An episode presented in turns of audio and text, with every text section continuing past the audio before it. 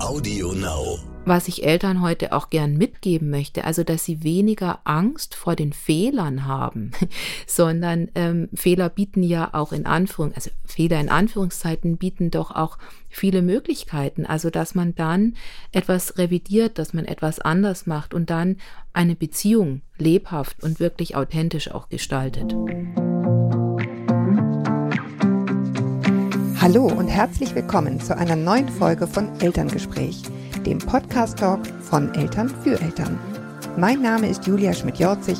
Ich habe selbst drei Kinder und jeden Tag neue Fragen.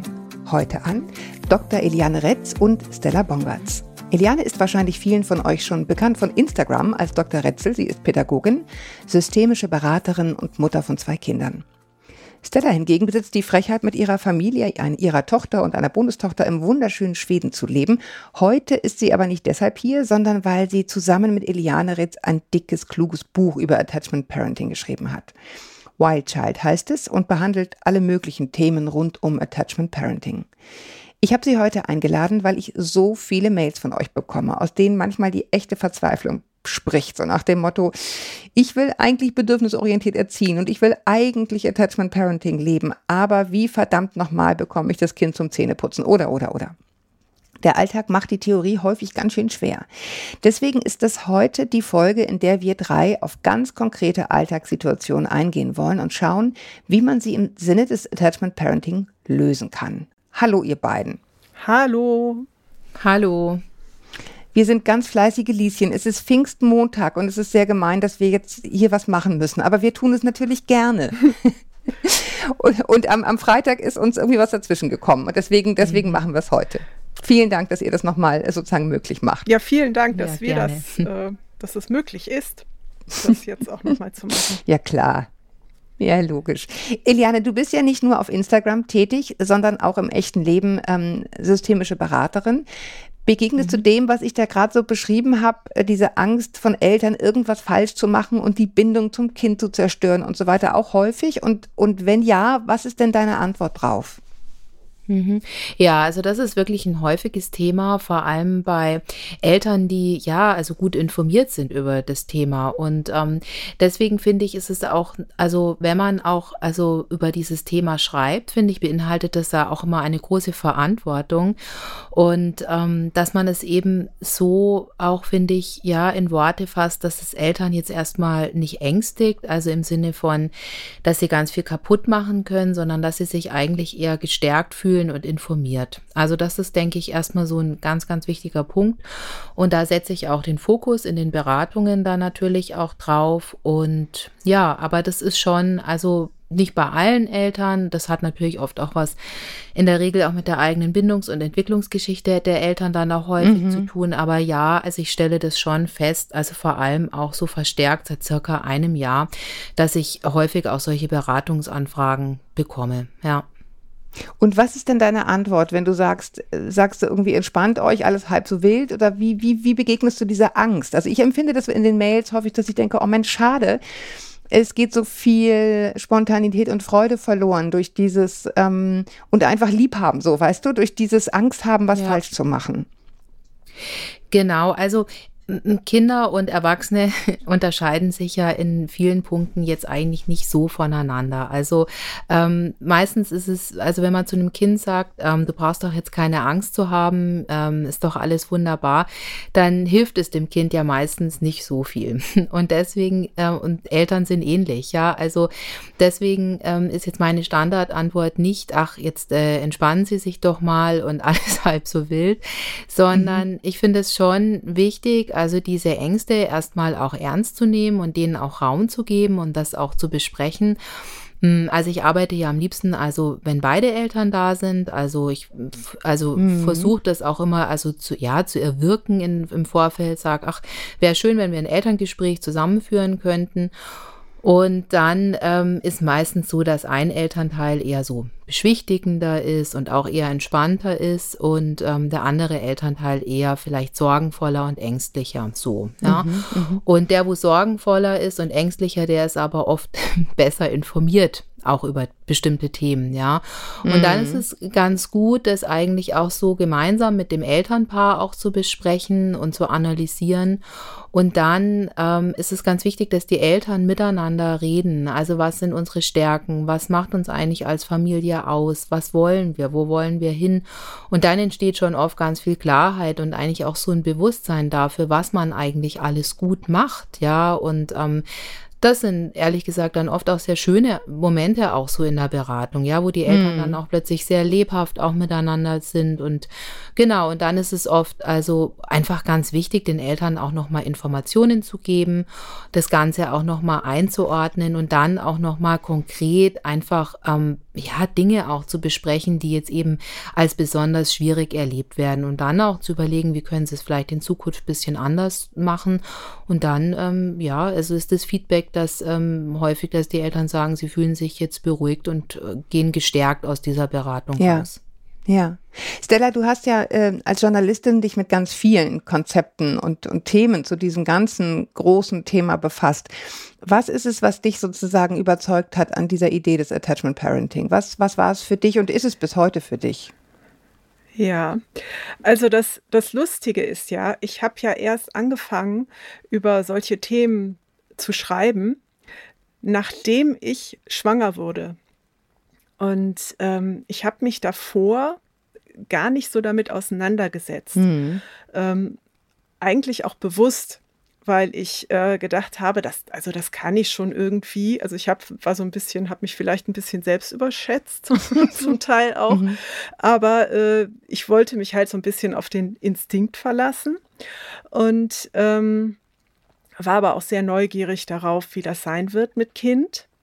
Und ähm, so im Nachhinein, also als ich dann angefangen habe, mich mit, den, mit der Theorie zu beschäftigen, also als ich dann eben auch angefangen habe, für Eltern zu schreiben, ähm, habe ich festgestellt, das, was du da für richtig hältst, ganz aus dem Bauch heraus, das ist tatsächlich etwas, ähm, was auch einem gewissen Forschungsstand, was dem Forschungsstand entspricht, und zwar dem Forschungsstand der Bindungsforschung. Und das fand ich total spannend. Und ähm, dann betreue ich ja bei, bei Eltern eine Rubrik, die heißt Schneller Schlau. Und da habe ich ähm, verschiedene Experten, mit denen ich immer spreche. Und einer der Experten war Eliane. Und ExpertInnen wir, muss man heute sagen. Entschuldigung, ja. Äh, Experten und Expertin, Expertinnen und Experten. Ja, genau. genau. Entschuldigung. Na, alles gut, ich muss mich auch erst ich, reinfuchsen. Es ja. ist alles fein. Es ist, jetzt ist es mir nur gerade richtig aufgefallen. Gottlob. Okay. Mhm. Ja. Also ich empfinde Experten immer noch so als, als neutral, aber es, es stimmt, man muss alles fein, alles fein. Ich weiß, also, ich bin ja. gerade drüber gestolpert. Alles genau. gut. Also du hast ja. mit Eliane gesprochen, da wolltest du eigentlich hin. Ganz genau. Und ähm, also jetzt nicht nur in, im Rahmen dieses, dieser Rubrik, sondern eben auch bei verschiedenen Artikeln. Dann habe ich einen Auftrag bekommen, hier schreib doch mal was übers, übers Fremdeln und über, ähm, wenn das Kind mobiler wird und so. Und dann habe ich halt äh, häufig mit Iliane gesprochen und habe bemerkt, also daneben, neben dem, dass ich ähm, festgestellt habe, wie unheimlich kompetent äh, Eliane ist, äh, dass wir auch so auf einer Wellenlänge liegen und einfach auch so das gleiche, die gleiche Herangehensweise haben. Mhm. Genau. Okay, und das ist Habe ich jetzt die Frage beantwortet? Nee, eigentlich nicht. eigentlich nicht. Also ja schon, aber mich interessiert natürlich auch, abgesehen davon, dass die Eliane kompetent ist, äh, was sozusagen dich so eingenommen hat für die Idee des Attachment Parenting. Also was es ist, wo du sagst, da klingelte was in mir, was ich, was ich richtig finde und wo ich gern mehr darüber wissen würde.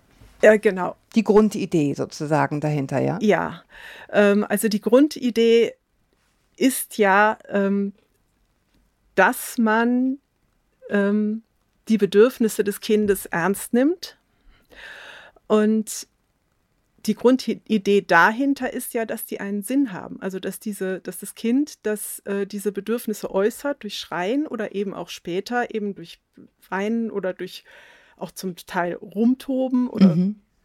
was halt Kinder so machen, dass da ein Grund hintersteckt. Mhm. Und ähm, dass man diesen Grund einfach finden muss, um die Kinder zu verstehen und um die Kinder eben ähm, erziehen zu können. Ja. Um Mit ihnen leben zu können, anknüpfen. ja. Mhm. Ja. Und das, das hat mich sehr überzeugt. Also das hat mich einfach viel mehr überzeugt als so ein autoritärer Ansatz, ähm, bei dem man äh, sagt, ja, das Kind, das muss halt äh, gehorchen oder das muss halt machen, ähm, was die Eltern ansagen. Mhm. Weil ich immer so den, die Einstellung habe, ähm, die Evolution irrt nicht. Also der, mhm. die Kinder haben sich so entwickelt oder entwickeln sich so, wie sie sich entwickeln, ähm, aus einem Grund. Ja. Und deshalb finde ich das so so ansprechend, so ja. Also Attachment Parenting. Ja, jetzt hast du ein Wort gesagt, wo ich gesagt habe, ja, genau das ist ja der Mist. Du hast irgendwie gesagt, ja, und dann muss man halt einfach erkennen, was ist das Bedürfnis hinter dem Verhalten. So, wo ich denke, ja, genau, aber das ist ja so schwer. Ich habe mal, habe mich wahnsinnig beeindruckt, ich habe es wahrscheinlich schon mal erzählt, aber das hat mich so berührt. Ich habe mal eine Doku gesehen über eine Pflegemutter, die hatte mehrere Pflegekinder aus verschiedenen Familien. Und eines dieser Pflegekinder, nämlich das Baby, was sie zu dem Zeitpunkt hatte, brachte sie dann zurück zu den Eltern, weil die Zeit abgelaufen war und dass es die Familie soweit war. Und sie nahm diese anderen beiden ja. Kinder mit dahin.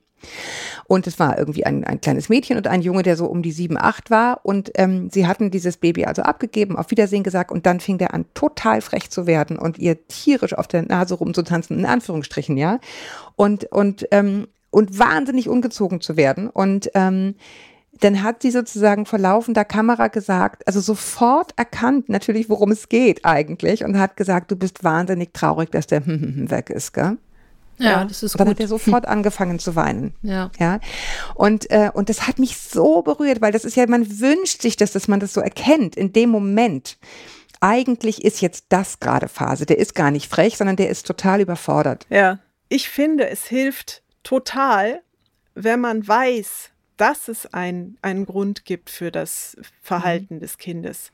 Also, dass das Kind das nicht macht, um mich zu ärgern, weil dann gehe ich ja erstmal auf die Suche. Ähm, und wenn es dann halt irgendwie nicht klappt in dem Moment und ähm, ich dann einfach ungeduldig reagiere, weil das Kind halt, was weiß ich, mich an, ans Schienbein Verständlich, oder ja. so, ähm, ja, dann ähm, ist es halt so aber es ist halt auch kein Weltuntergang. Aber wenn man jedes Mal wieder äh, sich fragt, ähm, was könnte dahinter stecken, dann gewinnt man ja irgendwann auch eine gewisse Routine. Mhm. Also, ich denke, ja. ja. Ja, ich denke aber auch, also das ist, glaube ich, auch wichtig ist, ähm, sich auch immer wieder bewusst zu machen, was man einfach auch grundsätzlich überhaupt erwarten kann von Kindern, ja. Und ähm, da sind da zum Beispiel dann auch wirklich so ja. Befunde aus den Neurowissenschaften und auch aus der Entwicklungspsychologie einfach auch, denke ich, extrem hilfreich, ja. Weil ja. wenn ich einfach ja. weiß, also dass Kinder einfach sehr lange eine ähm, relativ egozentrische Sichtweise auf die Welt haben, ja, und ähm, sich lange als Mittelpunkt der Welt erleben, weil sie eben einfach nicht diese Fähigkeit zur Perspektivübernahme Aufnahme haben. Also die reift ja wirklich erst so um den vierten Geburtstag herum und ist dann auch noch nicht vollkommen jetzt, also komplett ausgereift, ja. Und ähm, das finde ich ist doch extrem hilfreich. Also wenn mein ja, kleines wobei, Kind. Wobei, darf ich da einmal ganz kurz ja, unterbrechen? Gerne. Ja, das sehe ich total, das verstehe ich total. Ähm, ähm, Wissen ist gut.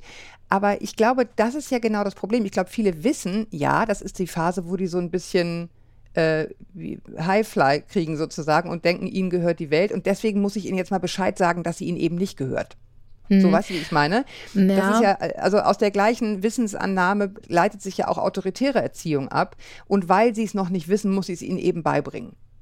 Genau, aber wenn ein Kind das noch gar nicht verstehen kann, also was ich jetzt mhm. eigentlich von ihm erwarte, ja, oder mhm. es eigentlich kognitiv nicht leisten kann, ja, oder dass mein Kind gar nicht mit ähm, von seiner Gehirnreife her jetzt in der Lage ist, also mich manipulieren zu wollen oder absichtsvoll zu lügen. Also da ist schon meine Erfahrung, wenn man dann Eltern einfach so eine Einordnung gibt und sagt, das kann ihr kleines Kind aber noch gar nicht. Also das ist jetzt vielleicht ihr Gedanke mhm. oder ihre Idee dazu, aber das will ihr Kind gar nicht in dem Moment. Also ja. ihr Kind braucht jetzt eigentlich was ganz anderes. Und wenn ihr Kind jetzt einen Wutausbruch hat, dann richtet es sich gar nicht gegen sie. Also weil es ja, ihnen das Leben schwer machen möchte oder weil es unerzogen ist in Anführungszeichen sondern weil vielleicht die Gefühle einfach im Moment über ihm, also ja, richtig so zusammenschwappen und es sich gar nicht mehr regulieren kann. Also da muss ich sagen, da haben Eltern schon oft so Aha-Momente und sagen, das ja. hilft mir jetzt, ja, weil dann ähm, ja, das trägt dann auch so ein bisschen durch diese, durch diese ersten Jahre, wenn man einfach so eine Haltung auch für sich entwickelt. Und ich glaube auch, man muss auch jetzt nicht immer zu 100 Prozent also entschlüsseln können, also was ein kleines Kind jetzt gerade braucht oder will. Also weil ich Sondern glaube nur mitfühlen, ne? Mhm. Genau oder sich halt immer wieder bemühen, mhm. ja, aber man wird es nicht immer schaffen, glaube ich, im Alltag. Vor allem, wenn man vielleicht auch mehrere kleine Kinder zu versorgen hat, ja, dann ähm, wird es vielleicht nicht immer zu 100 Prozent klappen und es muss es ja auch nicht, ja.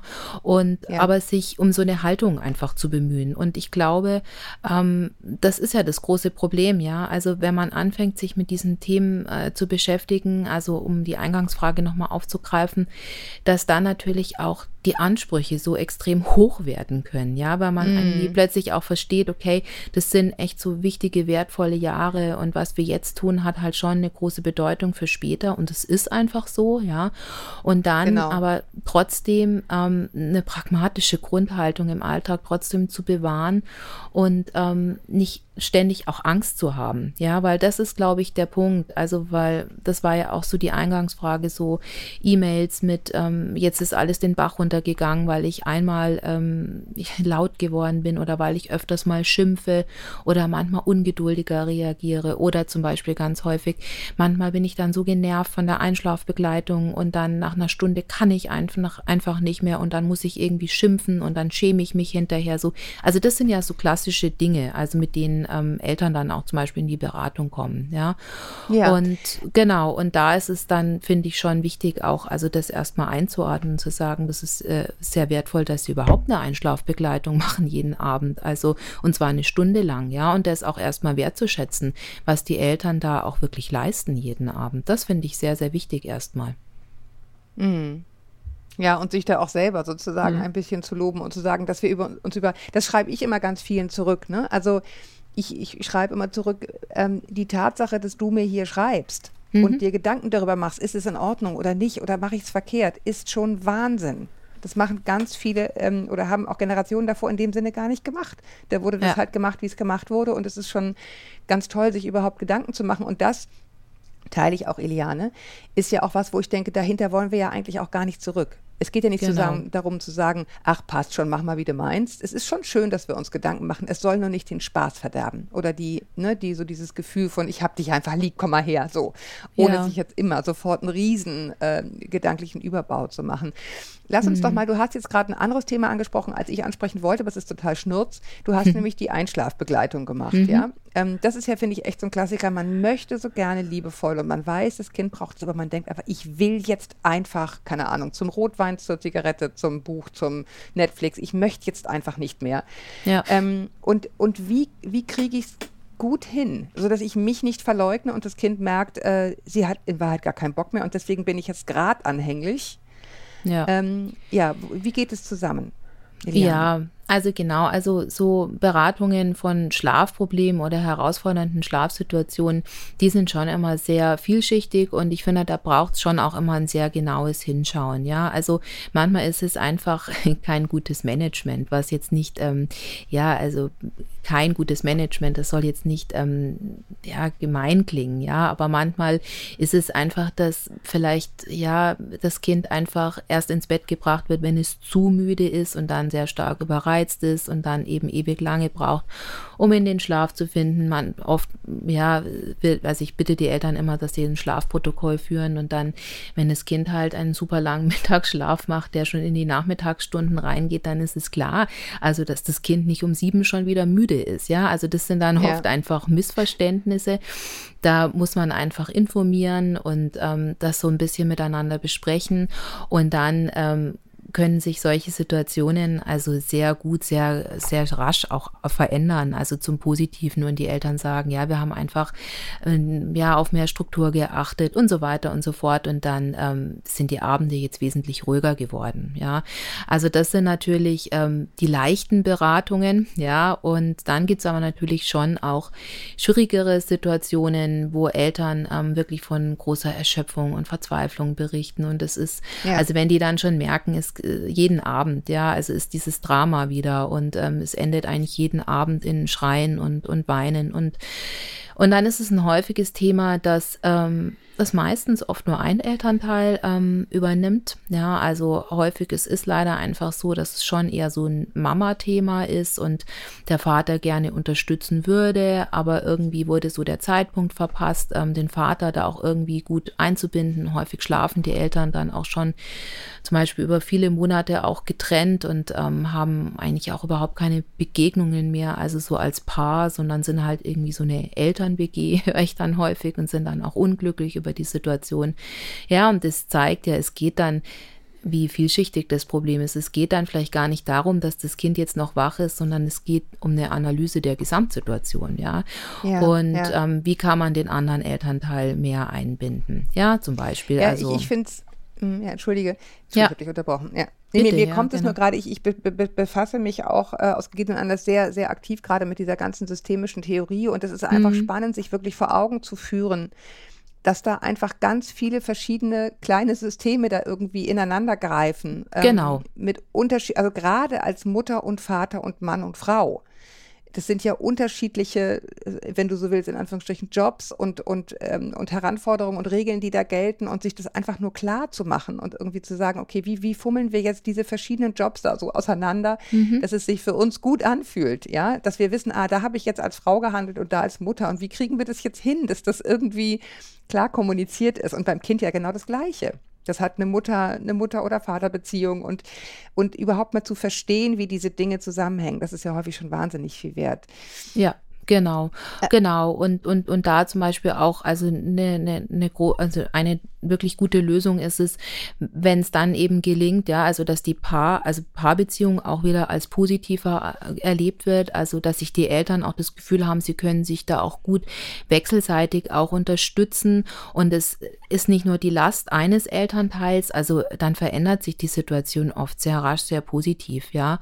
Und ähm, genau, und dann gibt's aber auch ähm, andere Situationen, dass zum Beispiel einfach, ja, eine, eine Kita-Eingewöhnung vielleicht gerade überhaupt nicht gut läuft und die Eltern mhm. eigentlich auch nicht überzeugt davon sind und dann ähm, ist das Kind plötzlich unglaublich trennungsängstlich und anklammert im Alltag. Es lässt sich, ja, es hat vorher vielleicht gut schon alleine, irgendwie sogar, ist sogar gut mal alleine eingeschlafen und plötzlich funktioniert überhaupt nichts mehr und ja, also und dann ist es ja wieder ein, ein ganz anderer Ansatz zu gucken, ja, ist das die richtige Kita, ist es der richtige Zeitpunkt und, und so weiter und so fort, ja. Also, ja, aber es ist auch ein ein klassischer ja. Punkt, äh, wo man dann äh, sagt, so, aber jetzt ist es genug. Jetzt war ich drei Wochen hier, ne? Also wo man irgendwann denkt, so jetzt muss es doch klappen. Mhm. Was ist dann dein Rat, weißt du? Also in der, in bei, der, in der, ja. Bei der Kita-Eingewöhnung jetzt? Ja, genau. Ja. Also wenn man merkt, es, es funktioniert nicht, ähm, du hast es ja schon angedeutet, die Eltern sind eigentlich auch nicht so richtig überzeugt. Ja. Was dann? Hm. Ach ja, also das ist also das ist ein großes eine eigene Thema. Sendung. Das ist wirklich eine eigene Sendung. Da könnte ich ja Bücher dazu schreiben, inzwischen nur über äh, Beratung von äh, Kita-Eingewöhnungen. Und ähm, es ist so, also mh, hm, ich denke, es kommt sehr darauf an, also welche eigenen Erfahrungen haben die Eltern mit, ähm, mit dem Thema Betreuung gesammelt. Also häufig mhm. höre ich einfach, ich frage da auch immer nach, höre ich natürlich schon oft, dass sie sagen, ich hatte selber habe selber keine guten Erfahrungen im Kindergarten gesammelt und ich musste auch immer wieder dran denken, wie ich einfach irgendwie weinend dastand und ähm, ich ja der Mutter nachgeschaut habe. Also zum Beispiel, ja, und das ist natürlich mhm. schon, ähm, ja, das erschwerend natürlich auch. Also dann auch zum Beispiel, wenn man sein eigenes Kind halt irgendwo eingewöhnen ähm, soll, muss, ja, Dann ist es natürlich, ähm, ja, die Pandemie hat es natürlich alles ähm, noch zusätzlich erschwert, mm. ja, mit den Masken und die Eltern werden versucht, rasch ähm, aus der Einrichtung auch wieder rauszubekommen, ja. Also das war natürlich jetzt, ist einfach auch noch so ein irrsinniger Druck der ähm, und wenig Kontakte, ne? Wenig Kontakte und so weiter. Also viele Kinder sind auch einfach natürlich über einen langen Zeitraum auch, also ja, sehr kontaktarm einfach auch aufgewachsen, ja. Also, mhm. aber jetzt unabhängig von der Pandemie oder nicht, das war ja vorher auch schon einfach ein, ein Thema. Und es ist so, also was man aus der Forschung weiß, ist, dass es im Endeffekt steht und fällt mit der sogenannten Erziehungspatenschaft. Also so nennt man das und das ist die Zusammenarbeit zwischen Kita oder Kindergarten und Eltern. Und ähm, genau, und deswegen geht es nicht nur darum, das Kind einzugewöhnen, sondern auch, also man muss auch die Eltern irgendwie, also mm. wirklich gewinnen. Und es geht darum, dass genau, dass sich das Kind dort wohlfühlt und explorieren kann und auch sich rückversichert, ähm, getröstet wird, ja, also schon eine mhm. Beziehung, also zumindest, also mindestens zu einer Erzieherin oder einem Erzieher aufbaut. Mm, aber auch die Eltern müssen wirklich ins Boot geholt werden und das Gefühl haben, ich ich fühle mich hier echt sicher und die rufen mich an, wenn irgendwas nicht passt und wenn mein Kind weint. Und das ist ein, ein, ein Vertrauensaufbau, ja. Und wenn das ja. gelingt, dann geht es auch. Aber wenn die Eltern selbst Angst haben und das Gefühl haben, die, die nehmen mich nicht ernst oder die mögen mich vielleicht sogar gar nicht oder die belächeln mich für meinen Erziehungsstil und so weiter. Also das ist eigentlich meistens die Schwierigkeit. Und dann muss man schon fragen, denken Sie, fühlen Sie sich hier wohl? Denken Sie, das passt, ja? Und dann ist es manchmal auch die Lösung zu sagen, nein, hier nicht. Ich weiß, das ist oft ja. schwer, ja, aber dann ist es halt ein paar Monate später, rufen die Eltern dann glücklich an und sagen, wir haben uns getraut, wir haben den Vertrag gekündigt und sind jetzt in der Elterninitiative und es läuft super. Also ähm, das braucht manchmal hm. auch Mut, ja, und ähm, ja. das lohnt sich schon. Aber ich weiß, dass das auch nicht für alle Eltern natürlich so möglich ist. Also klar. Ähm, ja. Stella, du hast es ja sozusagen, ich weiß nicht, hast du es in Schweden äh, so durchgemacht, wie du es erzählt hast, oder hast du es dir nur erzählen lassen, weil deine Tochter schon alt genug war, dass das Thema keins mehr war? Ja, also sie war äh, schon so mm. groß, als sie in den Kindergarten gekommen ist, dass es äh, ja, kein ja. Problem war. Aber ähm, ich hatte halt vorher auch ein Interview gemacht mit einer ähm, Betreuerin, einer Erzieherin aus einer 24-Stunden-Kita, mm. das mhm. gibt es hier ja. Und ähm, die hatte mir das schon erzählt. Und da war ich dann sehr, ähm, also diese, ähm, das heißt hier elternaktive mhm. Eingewöhnung. Mhm. Also diese drei Tage sind die Eltern die ganze Zeit dabei und danach dann nicht mehr. Und ähm, da habe ich schon gedacht, hm, ob das äh, immer so gut ist. Und dann wird halt ähm, immer gesagt, ja, die weinen auch nur am Anfang und äh, die beruhigen sich dann schnell wieder, wenn, wenn die mhm. Eltern halt weg sind. Ähm, aber es fragt halt keiner danach, wie es in den in den Kindern aussieht. Also das musste ich zum Glück äh, ja nicht äh, mm. selber miterleben. Ja. Ähm, äh, ihr habt ja ähm, auch in dem Buch ganz viele Beispiele. Ich, ich würde gerne noch mal ein anderes, weil wir versprochen haben, wir werden, wir werden konkret. Ähm, sowas wie, wie Zähne putzen. Das ist, also das Buch ist ja dick. Ne? Wenn mhm. du jetzt sagst, Eliane, hast es ja auch selber gesagt, ihr wollt möglichst also einfach erstmal Eltern abholen und auch wertschätzen in dem, was sie eh schon leisten. Und dennoch ist natürlich so ein Buch mit mehreren hundert Seiten sozusagen über Kindererziehung, denkt man so, oha, hoffentlich kriege ich das irgendwie hin. Ja. Ähm, äh, Stella, äh, deine Erfahrung, solche Themen wie, ich nenne es mal Körperpflege, also alles, was dazugehört, ne? Zähne putzen, hier, hier, fährt gerade ein Trecker vorbei, Entschuldigung. Äh, Zähne putzen, Fingernägel schneiden, äh, ähm, man weiß, es muss irgendwie sein, es, äh, oder man möchte es gerne, dass es gefälligst passiert, aber es ist ja echt eine schmale Grenze. Wie, wie, wie, habt, wie hast du es da mit Attachment Parenting? Wie, wie, wie geht's? Worauf kommt es an? Also, ähm, was für Kinder ja immer total wichtig ist, ist, dass die äh, selber was entscheiden können, also ab einem gewissen Alter.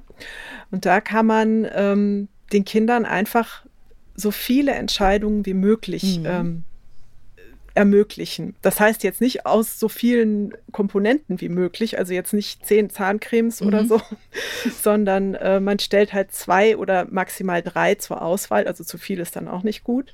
Und dann können die Kinder sich das aussuchen, die können sich vielleicht ein Handtuch aussuchen oder ähm, also wenn wir jetzt mal beim Zähneputzen Beispiel ähm, mhm. bleiben.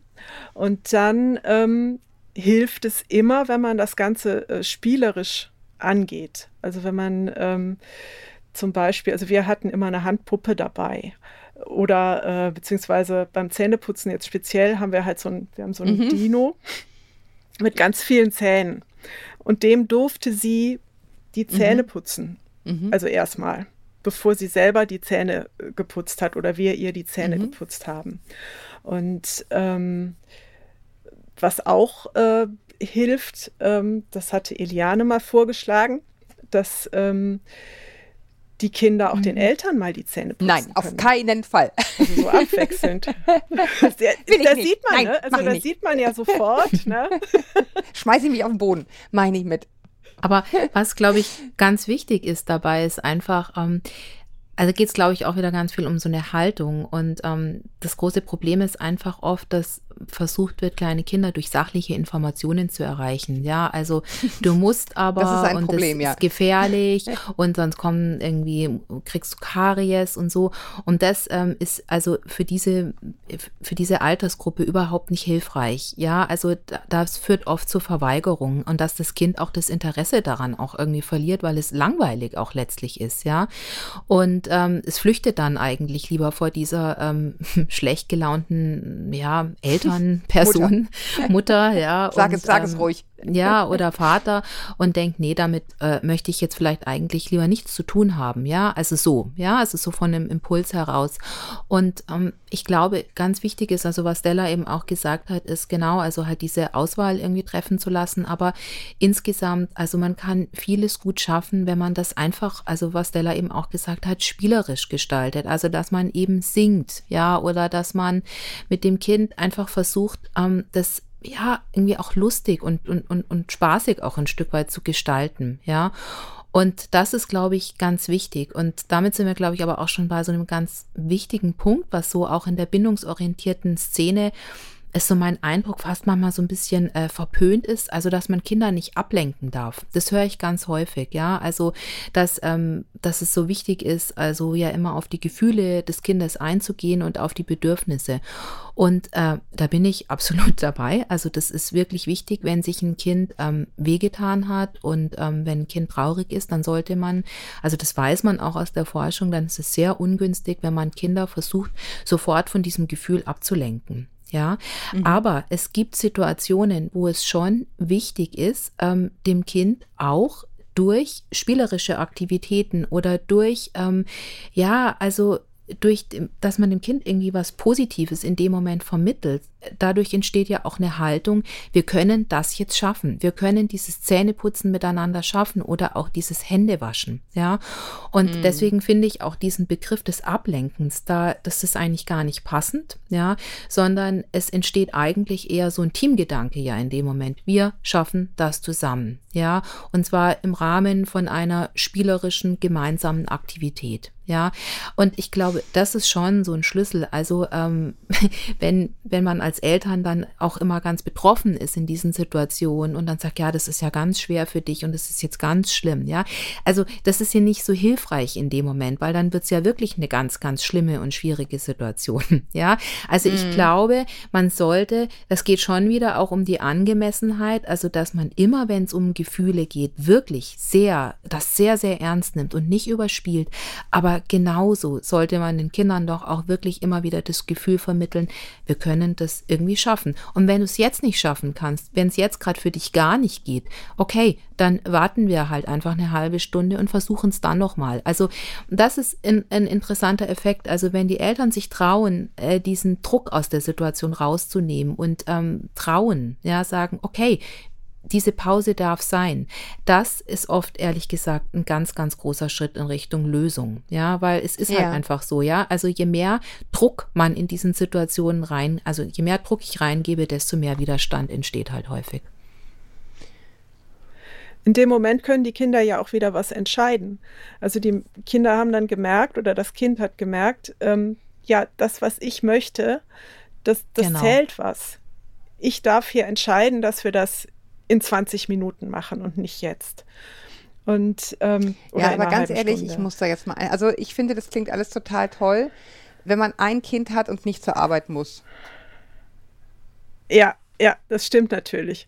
Aber das Zähneputzen, also dieses ähm, äh, lange Zähneputzen, das sagen ja auch Zahnärzte übrigens, das äh, sollte man ähm, am Abend erledigen. Also dieses gründliche Zähneputzen mhm. einmal am Tag. Also man soll ja zweimal am Tag ne, Zähne putzen, aber richtig gründlich einmal am Tag. Und da ist es äh, logistisch, glaube ich, sehr günstig, das auf den Abend zu legen und nicht auf ja. den Morgen, bevor man zum Kindergarten. Klar, aber ich, worauf ich natürlich mhm. hinaus wollte, ist, äh, ist die Frage, es gibt Grenzen des äh, sozusagen der Geduld, wenn einfach Fakten dazu führen, dass man los muss. Ja, also das ist, das ist ja, das, da clasht es ja. ja. Also in der Theorie mhm. wissen wir, wenn wir ausgeschlafen sind, kein, äh, keine wichtige Sendung anfängt, ist jetzt dank Netflix ist die Erziehung, glaube ich, wesentlich entspannter geworden oder aller möglicher, möglichen Streamingdienste. Man kann einfach auch später anfangen.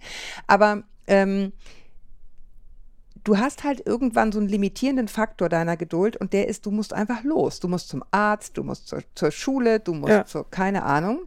Äh, und du hast mehrere Kinder und es kann nicht jeder sagen, ach, jetzt möchte ich aber während des Frühstücks Zähne putzen, sondern es gibt irgendwie einen Ablauf, der muss auf eine gewisse Weise einfach laufen, sonst läuft es nicht. Und da clasht es ja. Und das ist das, das ist meine Frage. Hm, wo, wo ist dann der Punkt, wo ich sagen kann, aber jetzt ist es einfach nötig, dass wir fahren und deswegen musst du das jetzt machen. Ja. Das wäre mein genau. Impuls bei aller Liebe. Aber irgendwann kommt ja der Punkt, wo du sagst, ich, ich wünsche es mir, wir könnten das hier total zu Ende diskutieren, aber jetzt machen wir es kurz gerade zentraldemokratisch. weißt ja. du, was ich meine? Und da ja. fühlen sich ja viele so schlecht. Ja, gut, aber also ich glaube ja, also es geht ja darum, etwas zum Beispiel zu versuchen, überwiegend, ja. Und wenn Kinder ja. im Alltag immer wieder die Erfahrung mhm. machen, also es geht halt manchmal nicht, aber in den anderen Situationen, wo die Zeit da ist, also machen das Mama und Papa schon. Also die nehmen da mhm. echt Rücksicht. Also da ist meiner Erfahrung nach, also dann ähm, sind die Kinder dann auch in der Regel auch kooperationsbereiter, wenn sie einfach spüren, aber jetzt ist gerade dieser Verhandlungsspielraum gerade gar nicht da. Ja. ja und stimmt, also ja. ich, also ja, weil sie einfach wissen, insgesamt sind die Eltern eben nicht total autoritär. Also so würden das Kinder natürlich nicht äh, bezeichnen, ja. Aber Kinder wissen, das spüren Kinder schon sehr früh. Also und wissen, jetzt ist irgendwie so ein Punkt erreicht. Jetzt geht's gerade einfach nicht anders. Und ich meine, wenn Eltern Bindungspersonen sind, ja, das bedeutet ja auch, dass eine Bindungsperson, die ist etwas älter, sogar um einiges, ja, und das Kind bindet mhm. sich an diese Person, weil sie Schutz und Sicherheit vermittelt.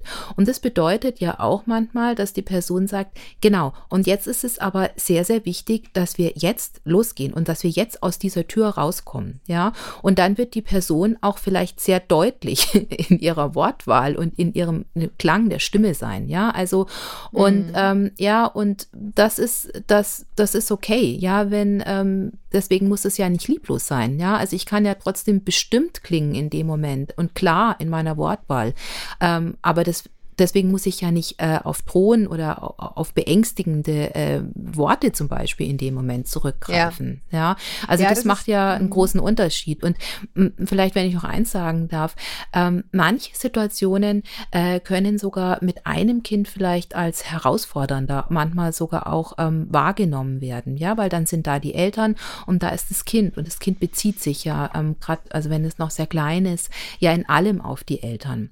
Ähm, sobald man mehr Kinder hat in einer Familie, sind natürlich die Aufgaben vielfältiger. Ja, das Zeitmanagement kann noch herausfordernder, herausfordernder werden. Aber gleichzeitig ähm, sind ja da auch die Beziehungen und die Bindungen zwischen den Geschwistern. Und das ist ja mhm. auch wieder etwas, was extrem hilfreich sein kann. Ja, dass dann halt doch, ähm, ja, wenn Stimmung ist nicht mehr so gut am Morgen, dann ähm, tun sich ja oft auch vielleicht die Kinder in dem Moment zusammen und merken, ah, jetzt ist die Mama aber nicht mehr gut drauf oder der Papa komm, wir gehen jetzt ins Zimmer und ähm, machen das jetzt schnell. Ja, und genau, das hilft den Legoturm um. Genau. Und ziehen uns vielleicht doch nebenher irgendwie an, so, ja. Also, ja, ja. Äh, das ist, glaube ich, ähm, ja, also das kann ja auch, also deswegen ist es ja oft auch sehr hilfreich, eben auch mit Geschwistern auch groß zu werden. Ja. ja. Aber ich finde es ganz, ganz richtig, was du mhm. gesagt hast, Eliane, und was auch so ein bisschen den Kreis schließt zu dem, was du am Anfang gesagt hast. Es geht ja, auch wenn wir es hier gerade probieren, viel weniger um das Klein-Klein. Ne? Ja. Wie, wie mache ich es denn konkret, wenn der jetzt da liegt und ich muss aber in fünf Minuten los und so weiter, sondern wenn den Kindern klar ist, was deine Haltung grundsätzlich ihnen gegenüber ist, nämlich dass sie berechtigte Bedürfnisse haben, dann ist es auch mal okay zu sagen, aber jetzt muss es einfach leider sein. Ja. Das, das finde ich wirklich einen guten, äh, ja. einen guten Bogen sozusagen. Ja. Gibt es Situationen, Stella, wo du, ähm, wo du dich noch erinnerst, wo du dachtest, Mist, ich wollte eigentlich nicht, aber jetzt. Äh, und und wie, wie, wie rettest du dich dann daraus mit dem, was du weißt, einfach?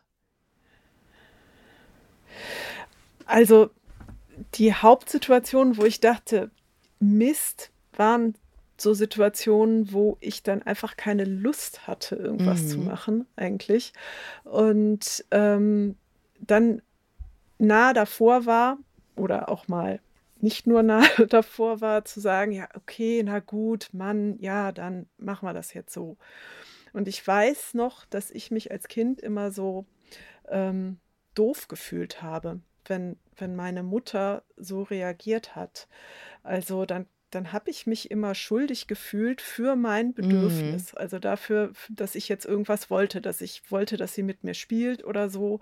Also ich hätte lieber gehabt, dass sie gesagt hätte, ähm, nee, ich kann jetzt gerade nicht. Also so mhm. im, Rückblick, ne?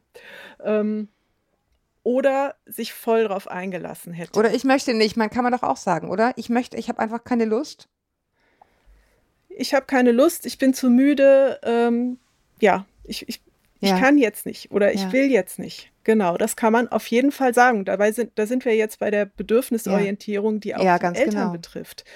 Weil die elterlichen Bedürfnisse, die mhm. spielen ja auch eine Rolle. Und ähm, das ist so wahnsinnig wichtig, weil die Kinder daran ja lernen, dass die Eltern ihre eigenen Bedürfnisse auch mm, wahrnehmen mm. dürfen und, und dafür einstehen dürfen. Und die lernen ja am Beispiel. Das heißt, wenn die erwachsen werden, ähm, werden die sich daran erinnern. Ja. ja. So wie ich ja. jetzt. Also, dass das erlaubt ist, seine Bedürf für seine Bedürfnisse einzustehen. Genau.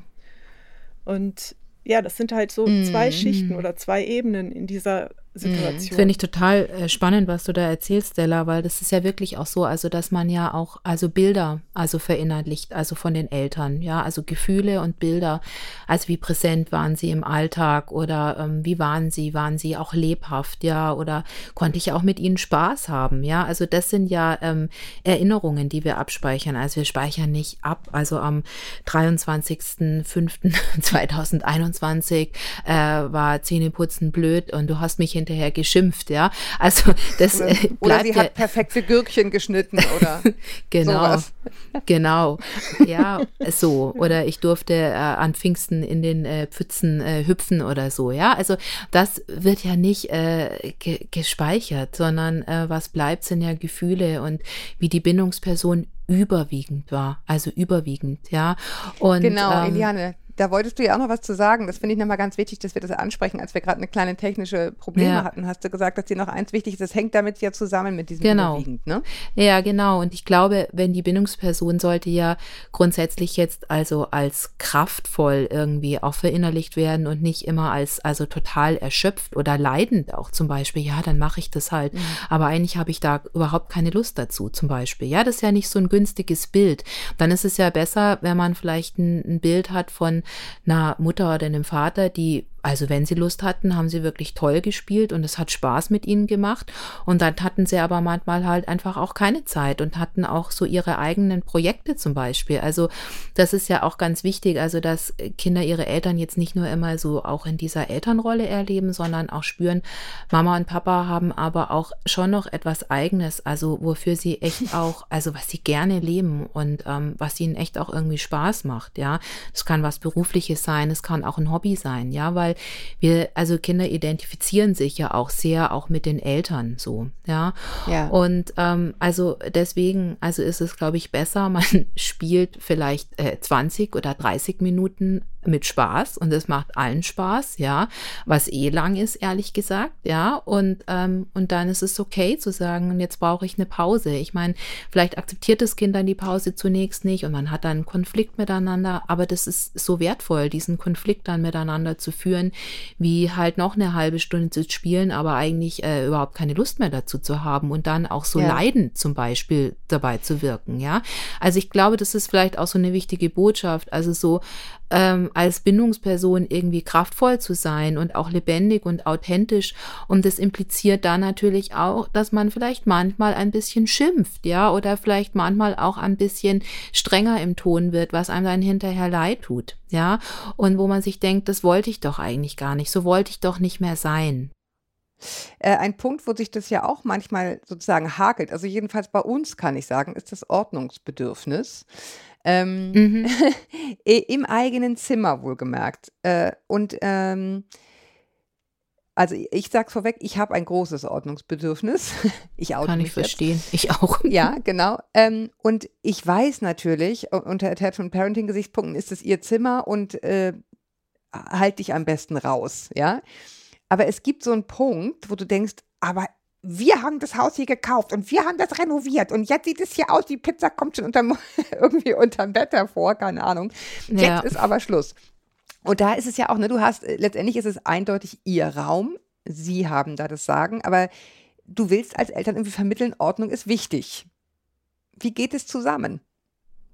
Naja, also ich meine, wenn man sich mal so Montessori-Umgebungen anschaut zum Beispiel, hm, die sind ja immer sehr klar und ruhig. Und ähm, also ich finde schon, ähm, dass also wenn man kleinere Kinder und auch größere Kinder durchaus so beim Aufräumen beobachtet, also die wirken ja oft sehr orientierungslos und überfordert mit der Situation. Und ähm, mhm. ja, also deswegen ist es äh, vor allem, wenn man dann auch noch sagt, abends, ja, also sind die Kinder eh oft müde und, ähm, und dann kommt halt wieder dieses blöde Aufräumen und dann macht das Kind in Anführungszeichen wieder nichts und dann fangen sie vielleicht zum Beispiel wieder an zu spielen. Ja, also das sind ja so diese typischen Situationen, die Eltern dann so nervt. Und ich weiß es nicht. Ich glaube, es ist, da muss man echt an der eigenen Haltung auch ähm, immer wieder auch arbeiten und sich sagen, okay, vielleicht kann mein Kind das einfach jetzt noch nicht alleine schaffen und braucht da auch immer wieder meine Hilfe dazu. Also, dass es sich auch orientiert in seinem Raum und ähm, es ist ja schon interessant, wenn man dann diese Aufräumarbeit wieder zusammengeschafft hat, ja, ähm, dann sind die Kinder schon also oft auch erleichtert hinterher und manchmal kommt dann sogar auch, ja, es stimmt, also es sieht jetzt wirklich wieder schöner aus, ja, oder das Spielverhalten des Kindes wird plötzlich auch wieder besser und konzentrierter, ja, weil es sich ja. wieder zurechtfindet in seinem Zimmer. Ich, ich muss nur so wahnsinnig lachen, entschuldige bitte, aber es ist echt der Realitätsclash, weil meine Tochter, die schimpft wie ein Rohrspatz, wenn alles aufgeräumt ist. Es stinkt nach Staubsauger und die hasst es wie die Pest. Ich glaube, die mhm. könnte das sehr wohl. Und wenn du sagst, ja, wahrscheinlich kann das Kind es einfach nicht, dann denke ich, meine sind jetzt 16 und 15. Wann kommt es denn, dass sie es können? Aber klar, das ist auch ja, ehrlich gut. gesagt eine Typfrage. Es stimmt, es stimmt nämlich gar nicht. Es gibt nämlich sehr wohl ein Kind, was hier extremst aufräumt. Also insofern mhm. ist es mhm. einfach häufig auch eine Typfrage fürchte ich in Anführungszeichen. Ja gut, aber ich meine, in dem Alter, da ist natürlich, also mhm. das Autonomiekonzept ist natürlich ähm, sehr ausgeprägt. Also und ähm, also da ist es, denke ich, schon wichtig auch nochmal, ja, auch zu verstehen, da geht's halt wirklich so um dieses die eigene ja, Ich-Findung auch nochmal, um die eigene Identität. Und ähm, da wird dann natürlich vielleicht auch alles rasch, was auch ähm, ja von der Mutter oder vom Vater als gut und richtig befunden wird, ähm, ja, wird vielleicht einfach Klar. auch aus diesem Grund nicht gerne angenommen, ja. Und auch als etwas ist, Überflüssiges abgetan. Ja, natürlich. Also ich sehe das, ich sehe auch das Konzept dahinter total. Ich wollte, ich musste gerade einfach nur so lachen, weil man das dann irgendwie so abgleicht mit dem, was passiert bei einem zu Hause. Und ja. ähm, im Endeffekt stimmt es natürlich trotzdem. Dazu zählt im Übrigen, finde ich, auch Kleidung dass du irgendwie denkst, so ich finde aber jetzt, äh, jetzt muss es mal was ordentlich sein und die denken, hä, ordentlich spinnst du? Es ist doch irgendwie voll cool oder was immer es halt irgendwie gerade ist. Wie, mhm. wie, wie handhabst du das, Stella? Ähm, äh, gab es einen Punkt, wo du das Gefühl hattest, also was ich nicht, lass uns ruhig Kleidung nehmen. Jetzt sollte ich mal eingreifen und muss es dir dann irgendwie auf die, auf die Zunge beißen. Ich meine jetzt durchaus kleine Kinder, ne? die, ja, die ja häufig oh, ja. abstrusen Konstellationen los wollen. Ja, ja, ja. Ja, also absolut. Ähm, also ich habe mir das so schön vorgestellt, also das Kind ähm, auf keinen Fall in rosa zu kleiden und in schöne Kombinationen. Und es gibt ja wirklich so wunderschöne Kindersachen. Und ähm, ja, das ging anfangs natürlich, als, als sie ein Baby war, ging das natürlich alles super. Aber irgendwann kam dann der Tag, wo sie das nicht mhm. mehr wollte. Und da wurde dann eben wild kombiniert und Sachen, die ich besonders schön fand, fand man dann doof. Und irgendwann habe ich dann gedacht, ja, egal. Genau. Jetzt geht sie einfach so los. weil ja. ich einfach, ich habe kapituliert, weil ich gedacht habe, es ist ja, mhm. ich bin es ja nicht. Ich muss ja nicht so rumlaufen. Das Kind möchte so rumlaufen. Und warum ja. nicht? Also, ich finde zwar, dass es komisch aussieht, aber ist dann eben so.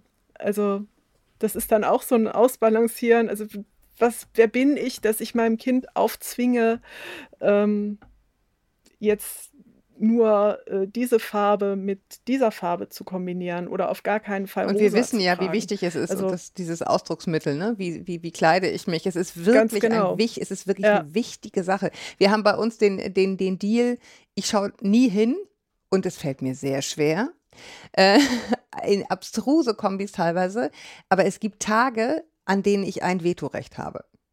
Dazu mhm. gehören Konfirmationen der älteren Brüder oder äh, weiß ich nicht, Großelterngeburtstag, wo ich sage, so, und jetzt hätte ich aber doch gern, dass wir mal die Reithose ausziehen. Und so, wo man dann sagt, okay, grundsätzlich, ne, was du gesagt hast, Eliane, überwiegend ja, heute bitte, keine Ahnung, ja, aber ich meine, das ist doch, also das weiß man ja auch aus der Erziehungsstilforschung, ja. Also das, ähm, das haben wir auch im Buch, auch haben wir ja auch diese Erziehungsstile auch nochmal auch äh, aufgegriffen und diskutiert. Und es ist ja schon auch so diese Empfehlung, dass es eben diese autoritative Erziehung ist. Also nicht zu verwechseln mit autoritär, es klingt so ähnlich, mhm. aber autoritativ bedeutet ja eben, also dass eben, ja, also viel gesprochen wird in der Familie und dass eben ähm, miteinander diskutiert wird und dass die Eltern eben jetzt nicht immer die Regeln vorgeben, ja, aber genauso wenig mm. beinhaltet es, dass das Kind immer die Regeln vorgeben würde. Also das wäre ja dann, also was Permissives, ja, zum Beispiel. Und das würde ja dann auch schnell auch häufig in so eine vernachlässigende äh, Haltung eigentlich auch münden, ja. Mm. Also, und ähm, das finde ich auch total wichtig. Also wir ordnen ja den bindungsorientierten Stil auch klar diesem autoritativen Stil zu. Das Problem ist ja einfach nur häufig, also wenn man Bücher über Erziehungsstilforschung liest, ja, dann sind die halt, also das sind wissenschaftliche Befunde, die sind jetzt nicht gefüllt mit Leben. Also was macht man dann eigentlich, mm. wenn das Kind nicht Zähne putzen will oder nicht, ähm, ja, sich jetzt irgendwie wettergemäß kleiden möchte? Das, das, also das ist ja klar, also ist ja auch nicht das Ziel, also von diesen Publikationen. Und das war aber, ich meine, ich bin ja, also ich habe ja lange in der Wissenschaft gearbeitet, also da komme ich ja her und ähm, mein Ziel ist es einfach wissenschaftsbasiert, also weiterhin zu arbeiten, aber eben pragmatisch, also mit Leben gefüllt, dass Eltern dann auch eben, ja, was auch aus diesen Befunden rausziehen können und dann auch Ideen haben, also was sie im Alter konkret damit auch anfangen können. Und ich meine, vielleicht noch ganz kurz auch noch zu dem Kleidungsstil-Thema. Ich glaube, was Eltern oft eigentlich nicht bewusst ist, ähm, dass es echt kränkend auch ist. Also wenn man das so mhm. abtut und ähm, sagt, wie läufst denn du schon wieder rum?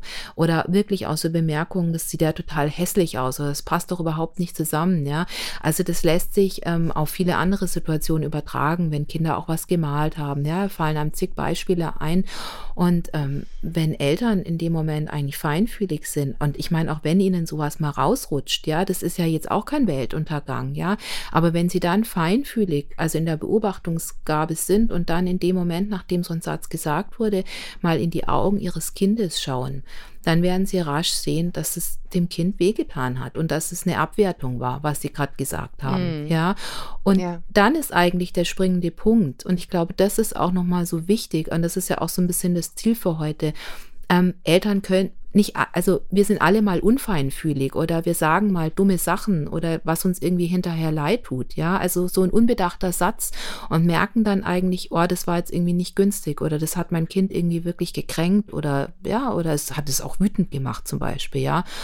Und wenn Eltern dann in der Lage sind, das irgendwie ein Stück weit auch zu revidieren und zu sagen, hey, weißt du was, das war nicht in Ordnung, was ich gerade zu dir gesagt habe. Ich glaube, es hat dir irgendwie, ich habe, du siehst ganz traurig aus, ja. Oder das, wie war das jetzt für dich, als ich das zu dir gesagt habe? Ich meine, solche Dialog, Dialoge kann man dann erst halt mit dem Kind mit vier, fünf etwa führen, wegen der Reifung, Perspektivübernahme, äh, ja. Aber das ist doch viel wertvoller. Ja, also wenn ich mhm. dann in so einen Austausch mit dem Kind gehe und wenn das Kind sagen kann, ja, Mama, das, das hat mich wirklich gekränkt und man sagt, ja, das war blöd von mir und weißt du was, es tut mir leid, ja, dass ich das zu dir gesagt habe. Und du hast recht, das ist zwar eine Farbkombination, an die muss ich mich jetzt erstmal gewöhnen, aber weißt du was, dann ist es heute meine Aufgabe und das mache ich gerne. So, ja, und das ist ja hm. viel äh, sinnvoller für die Beziehung miteinander, also das so miteinander zu leben. Und das wäre etwas, also was ich Eltern heute auch gern mitgeben möchte, also dass sie weniger Angst vor den Fehlern haben, sondern ähm, Fehler bieten ja auch in Anführung, also Fehler in Anführungszeiten bieten doch auch viele Möglichkeiten, also dass man dann etwas revidiert, dass man etwas anders macht und dann eine Beziehung lebhaft und wirklich authentisch auch gestaltet.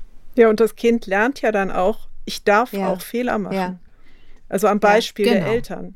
Es ist kein Drama und man kann sich entschuldigen und es ist möglich, sich zu entschuldigen. Es genau. gibt ja genau. unheimlich viele Leute, die mm. können sich nicht entschuldigen.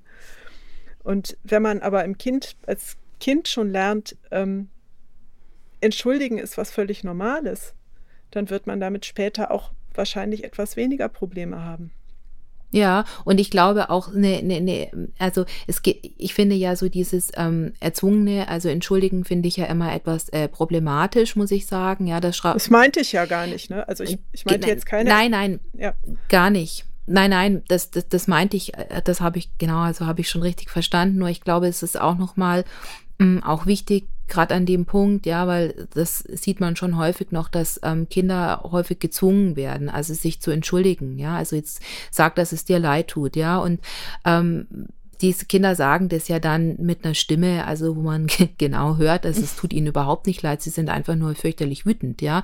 Und das ist ja nicht so sinnvoll. Also da ist es dann ähm, besser, ähm, auch ähm, eher zu warten, ja. Und ich meine, wir alle, es geht, glaube ich, nicht um diesen Satz, ja, sondern es geht auch hier wieder um eine Haltung oder um ein Verständnis. Also so, hey, wie kann ich das wieder gut machen? Ja, also Kinder haben ja schon im Kleinkindalter, also so mit 36 Monaten ist dann schon reift langsam, langsam schon so ein Verständnis dafür, dass es jemanden vielleicht jetzt gerade ein bisschen traurig gemacht hat oder so. Also das entwickelt sich so in dem ja. Alter langsam. Und dann eh. Aber das meinte ja, glaube ich, genau. Auch, ne? sozusagen, dass dieses Vormachen genau. viel besser ist, als zu sagen, äh, jetzt mach mal. Ne? Genau. Sondern dass dieses Vorleben, ich kann mich entschuldigen, das wird langfristig schon seine Wirkung, ja. seine Wirkung Absolut. zeigen. Ne? Genau, ja. Ja. Also in eurem Buch findet man noch ganz, ganz viele Beispiele. Wir können sie jetzt nicht alle äh, hier sozusagen äh, durchexerzieren, aber ich kann versprechen, wer, wer, sich, wer sich das Buch einverleibt, der wird noch ganz viel mitnehmen. Und ich glaube, die Tatsache, dass es eben äh, gar nicht so sehr nötig ist, winzig kleine Tipps für, winz, für tausend Millionen winzig kleine Situationen zu geben, sondern dass es vielmehr darum geht, grundsätzlich zu verstehen, wie bin ich überwiegend gut. Ja wie, wie, wie verhalte ich mich überwiegend zu meinem Kind? Ich glaube, das haben wir jetzt, haben wir wirklich irgendwie klar gemacht und hoffe ich jedenfalls. Ich danke euch sehr, dass ihr sozusagen euer, euer Wissen und eure Alltagserfahrung auch so ein bisschen äh, mit uns geteilt habt. Gerne. Und äh, euch die Zeit genommen habt hier, hier für uns und äh, ja, die kleinen Probleme, die halt bei uns per Mail bei uns ankommen. Vielleicht machen wir das auch nochmal, dass wir konkrete Fragen mhm. beantworten irgendwann mal. Aber vor, bis, bis hierhin bedanke ich mich ganz doll für eure Zeit, Stella dir da nach Schweden und Vielen Eliane Dank. dir nach Dankeschön, ja. Ja, und bis wir uns wieder hören, ihr da draußen, haltet den Kopf über Wasser und wenn ihr zwischendurch mal ein paar Minuten Pause braucht, dann kann ich nochmal sehr empfehlen den, den Podcast meiner lieben Kollegin Ivy Hase. Geolino Spezial, wie ich finde, ein total toller Kinderpodcast, der genau die richtige Länge hat, irgendwie 10 bis 20 bis 15 Minuten, irgendwie immer so um den Dreh, um wirklich, wie ich finde, tolle Themen. Ja, bis dahin, wie gesagt, Kopf über Wasser. Tschüss euch beiden. Tschüss. Ja. Vielen Dank. Tschüss. Ciao. Adieu.